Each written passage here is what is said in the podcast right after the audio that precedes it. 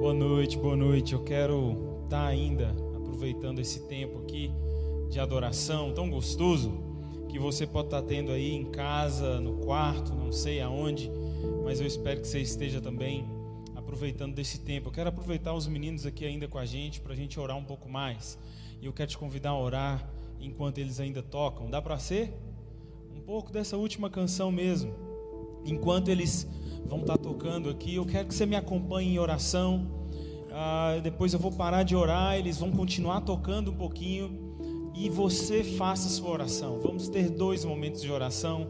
Um momento que eu oro agora por você, por sua vida que está aqui conectado conosco, para quem está aqui com a gente, e depois uma oração sua, sua, sua e do Senhor. Pai, em nome de Jesus, como é bom poder estar tá aqui, não aqui nesse lugar, mas o, o aqui que eu digo é diante da tua presença, é diante do Senhor, porque aqui estamos reunidos em nome do Senhor. Pai, de alguma maneira estamos também conectados. Estamos falando da mesma coisa, compartilhando a mesma coisa, e eu quero te adorar por isso, eu quero te bendizer, porque nesse tempo difícil que temos vivido, onde tantas coisas ah, têm gerado insegurança, têm gerado incerteza, nós estamos diante daquele que é, nós estamos diante daquele que é, que foi, que sempre será. Como é bom poder falar com um Deus que é, independente do tempo, independente das circunstâncias. Como é bom poder orar, poder clamar, poder dialogar com um Deus que é, que está acima de qualquer circunstância. Pai, louvado seja o teu nome. Muito obrigado por poder te chamar de Pai. Pai, nós também agora clamamos, oramos, intercedemos por todos esses que estão aqui conosco. Que o Senhor possa falar ao coração, não da maneira que esperamos ou da maneira que essa pessoa espera, mas da maneira que o Senhor deseja falar. Em nome de Jesus. Em nome de Jesus. Nós clamamos e oramos assim porque nós cremos no nome do Senhor. E assim nós esperamos também no nome do Senhor. Agora, meu irmão, enquanto os meninos tocam, eu quero te convidar a orar, a fazer uma oração sincera, uma oração que eu não posso fazer por você. Eu prestava atenção nessa canção. E ela dizia: mais que ser bem-vindo, há um desejo por ti, há um desejo por Deus. Então, em nome do Senhor, faça a sua oração. Oração que eu não vou ouvir agora, mas o Deus vivo, que conhece o seu coração, que realmente sonda qual é o desejo que está aí, ele está te ouvindo. É a sua oração diante dele. E daqui a pouco a gente compartilha um pouco da palavra do Senhor. De novo, faz de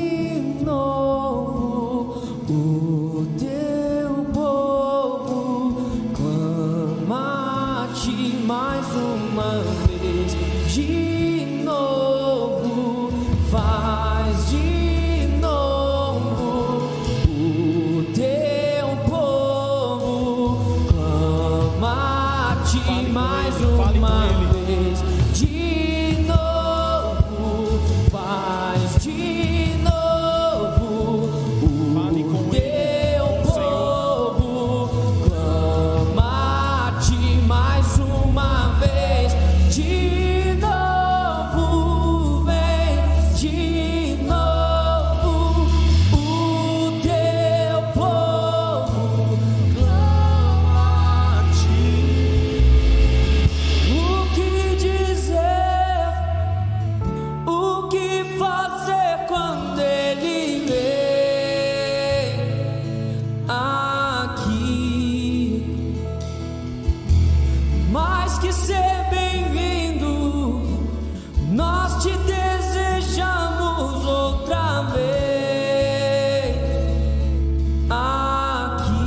Essa é a sua oração?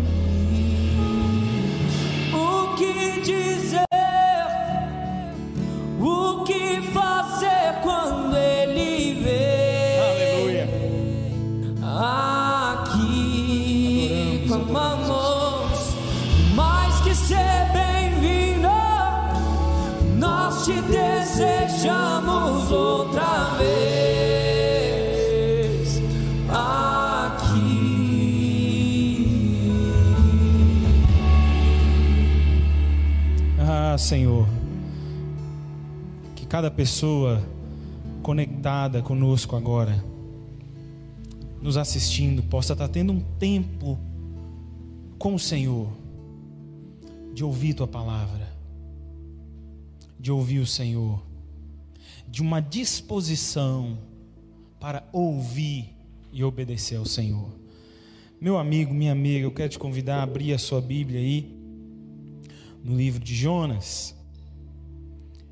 E tem um porquê de nós meditarmos um tempo sobre o livro de Jonas.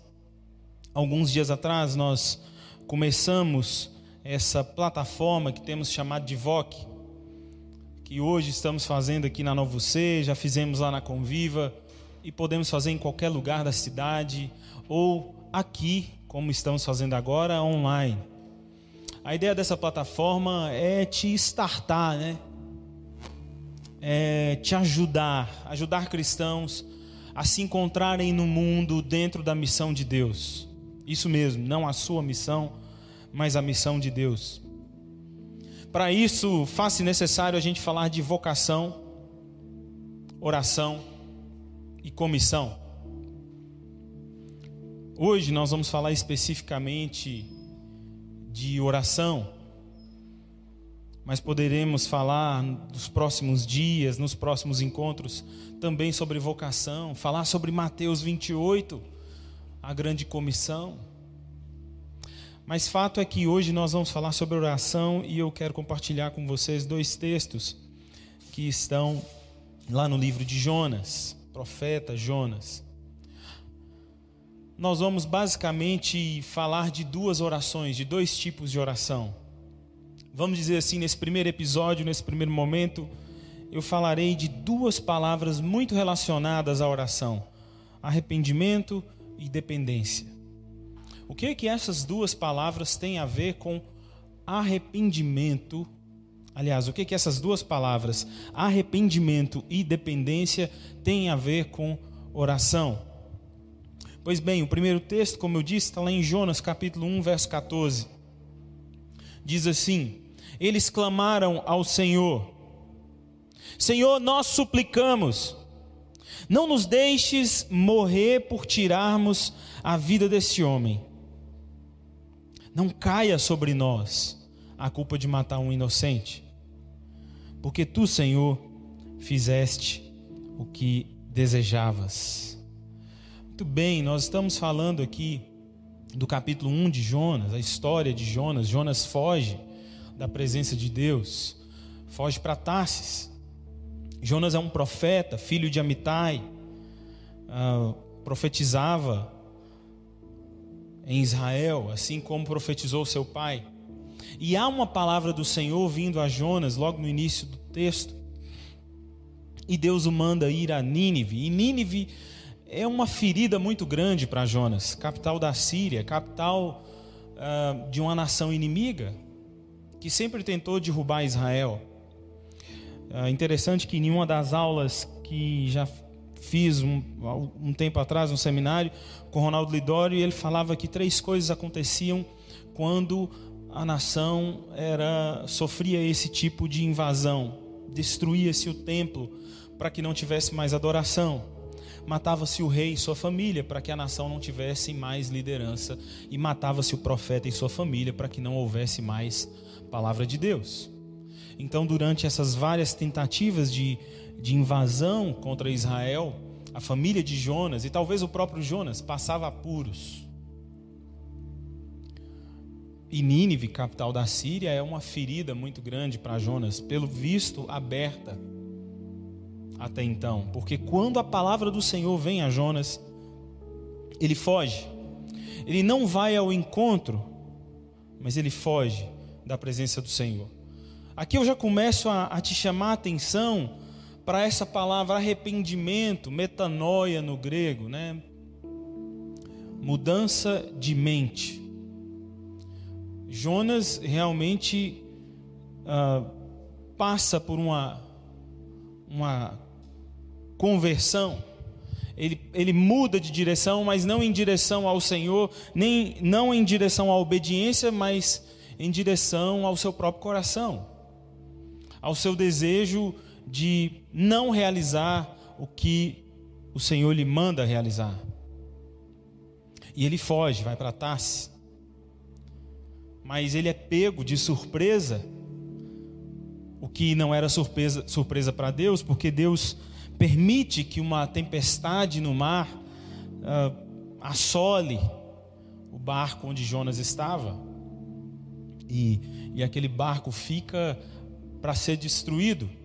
E as pessoas que estavam ali no barco com ele se desesperam, tentam descobrir qual é o problema, tentam solucionar de várias outras maneiras, eles não conheciam o Senhor, até que eles oram. E a oração que eles fazem é essa: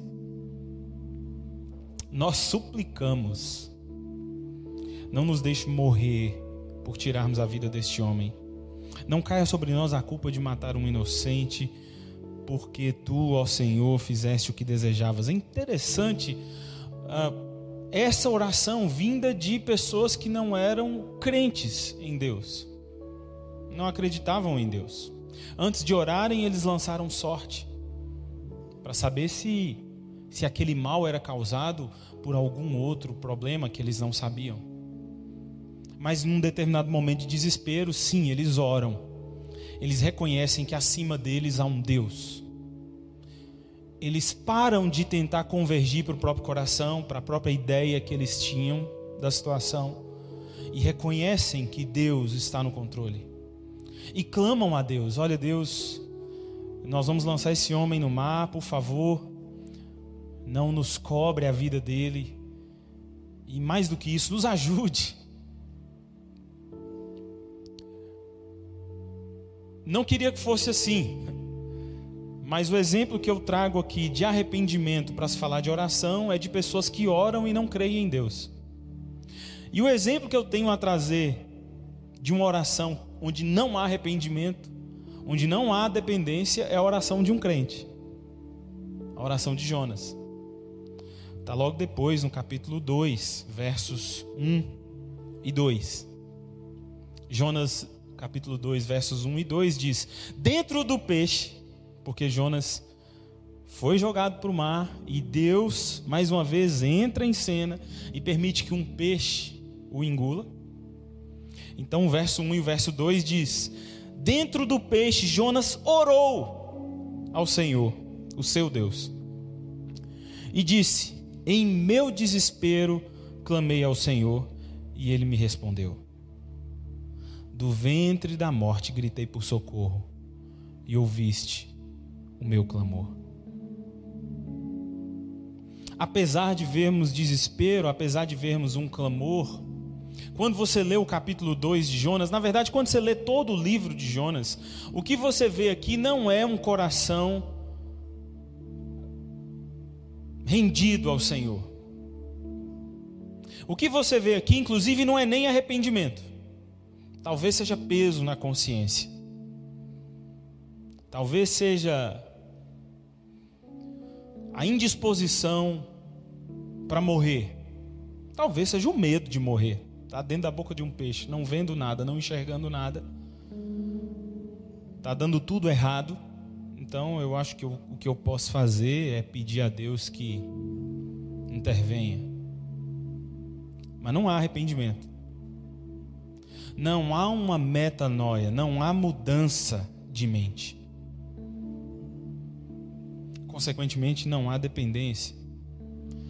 Não há o reconhecimento de que eu não preciso apenas obedecer a Deus, mas Deus é a minha melhor opção. Assim como foi a oração daqueles marinheiros: Senhor, nos ajude.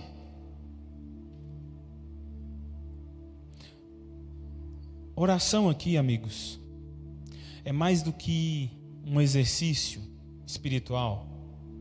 Oração aqui é relacionamento. Oração aqui é a capacidade de vermos o quão somos pó. Eu acho interessante esse exemplo de Jonas, porque, mesmo diante de uma situação difícil, como por exemplo o tempo que temos vivido, nós podemos orar, nós podemos falar com Deus, nós podemos nos relacionar com Deus sem haver um pingo de arrependimento. Sem haver o reconhecimento de que nós dependemos dele, de que ele é tudo. Nós podemos cantar lindas canções, nós podemos falar de uma série de coisas sem haver quebrantamento.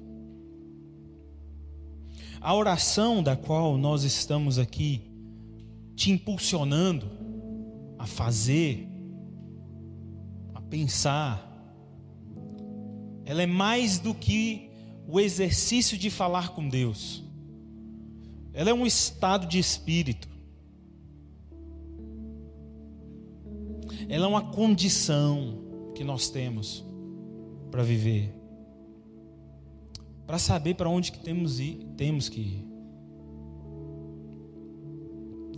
É, é bem interessante nós olharmos para a oração desses homens aqui no verso 14 do capítulo 1, porque ela é mais do que um rito, ela é mais do que um costume cristão, que talvez você está bem acostumado a orar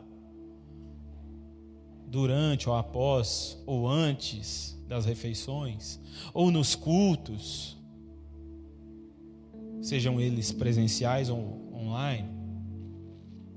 A oração aqui é um meio pelo qual nós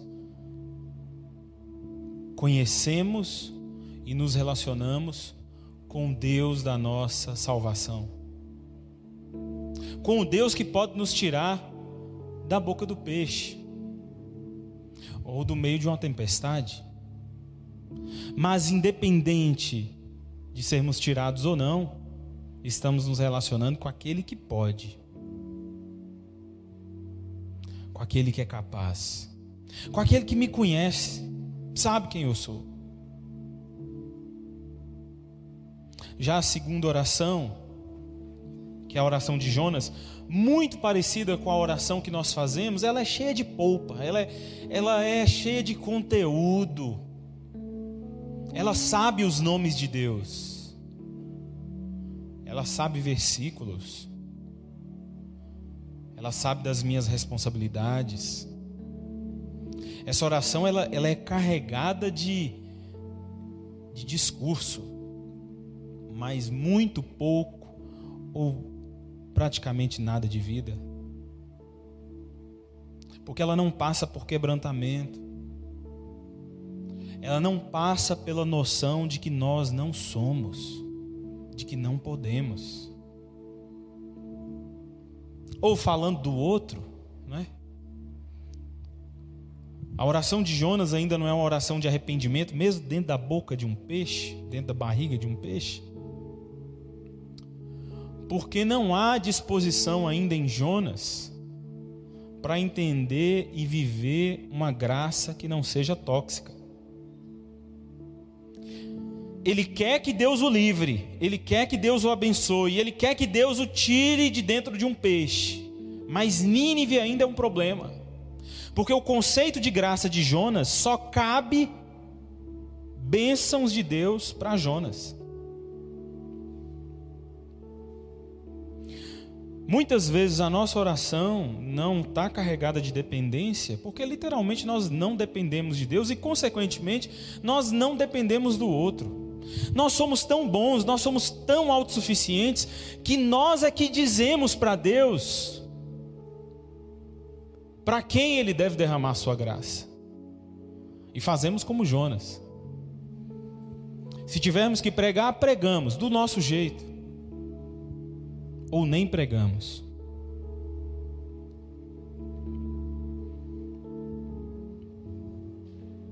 Se tivermos que orar, oramos. Não pelo outro. Não por aquele que está distante, não por aquele que está sofrendo, mas por minha família, pelos meus, por minha igreja, por minha bênção, por meu ministério.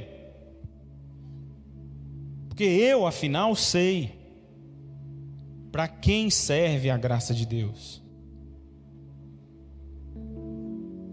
Essa oração não tem arrependimento, nem muito menos dependência. É uma oração do ego, da satisfação pessoal. É a oração onde nós colocamos Deus no lugarzinho dele, quietinho. E falamos para ele: venha só quando chamarmos.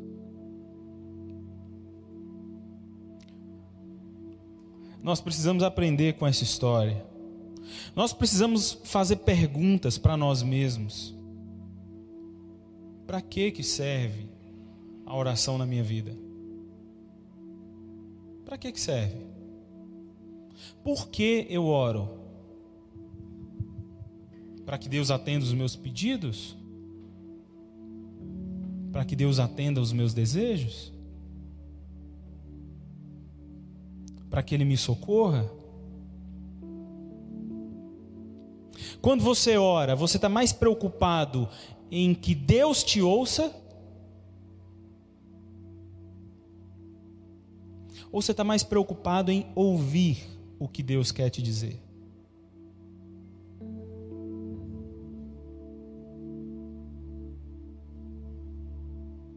O que é que você realmente acredita a respeito da oração? De fato, meu amigo, a oração, minha amiga, é relacionamento com Deus para você? Ou é só um exercício vazio que você faz quando está na frente dos outros, quando está num culto?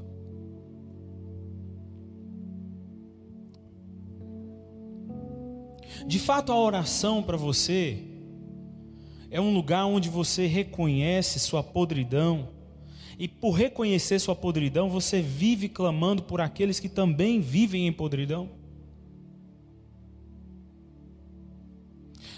De fato, a oração para você é um meio de você gritar a Deus por socorro. E por perceber que você é alguém que precisa de ser socorrido, você também ora e clama por aquele que também precisa de socorro. Eu não tenho dúvida de que Jonas tinha dificuldades em função do passado triste, difícil que ele teve. Eu não, eu, eu não tenho problema nenhum em reconhecer que Nínive não era nenhuma flor que se cheire.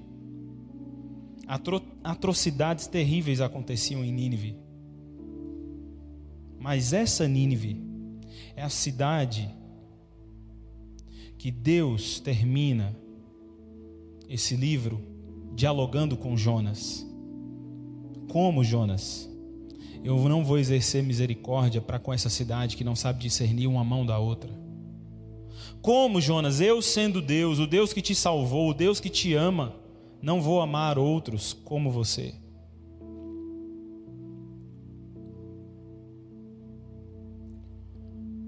Essa reflexão aqui hoje essa palavra aqui hoje de Deus é para que você de fato seja confrontado, mas também impulsionado a orar da maneira correta. A orar de verdade. A orar derramando seu coração. A entender que o momento é propício, apesar de ser difícil mas é propício para que você de fato, de verdade, desenvolva um relacionamento de dependência com Deus.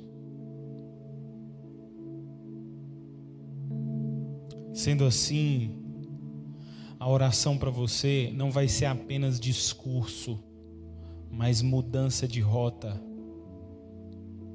Porque nela é ouvindo Deus que você vai entender a necessidade de se quebrantar, de se humilhar, de reconhecer que estava indo pelo lugar errado. É no relacionamento com Deus, no relacionamento com o Pai, que você vai se arrepender do que fez é que você vai mudar o que precisa ser mudado pela graça dele.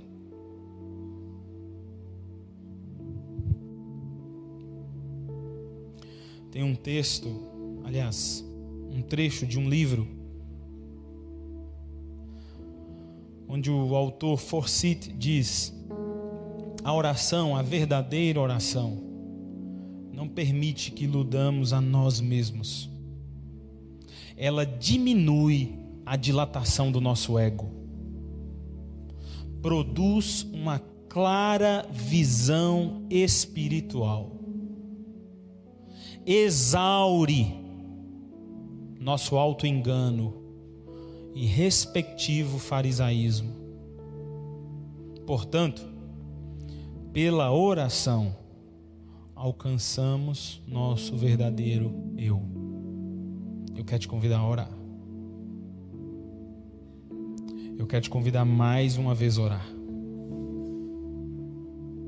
Se essa palavra é de Deus para a sua vida, e eu creio que ela seja, a oração que você fez antes de começar, de começarmos a falar aqui a respeito da palavra de Deus, vai ser diferente da oração que você fará agora. Há um novo momento. Eu diria que há um novo processo a partir de agora, onde oração para você passa a ter um sentido mais amplo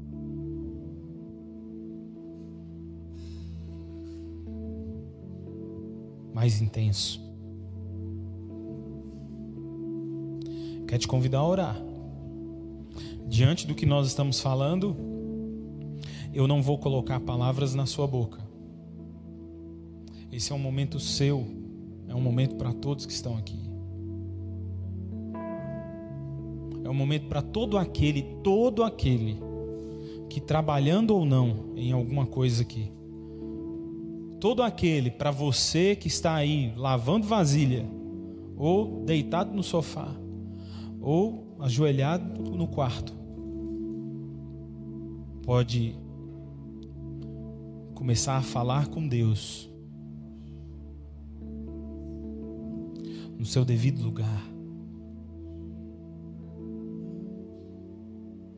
Num lugar de dependência. Porque aqui Agora há um coração arrependido, não querendo mais fugir de Deus, e não mais com medo da dor, mas disposto e consciente de que a direção de Deus é o melhor caminho. De que o próprio Deus é minha fonte de vida. Ele não é apenas um diálogo espiritual. Não, ele é meu pai. A minha nutrição vem dele. O sentido da minha vida vem dele. O propósito da minha vida vem dele. Eu quero te convidar a orar. A sua oração a partir desse momento. Enquanto a gente canta, ore aí. Eu vou estar orando aqui também. Vamos orar. Tempo especial de oração. Você ainda vai ouvir mais sobre oração hoje, através do Luiz. Mas eu quero te convidar a orar agora, antes de passarmos para um segundo momento. Ore. Fale com o Senhor. Fale com o Senhor.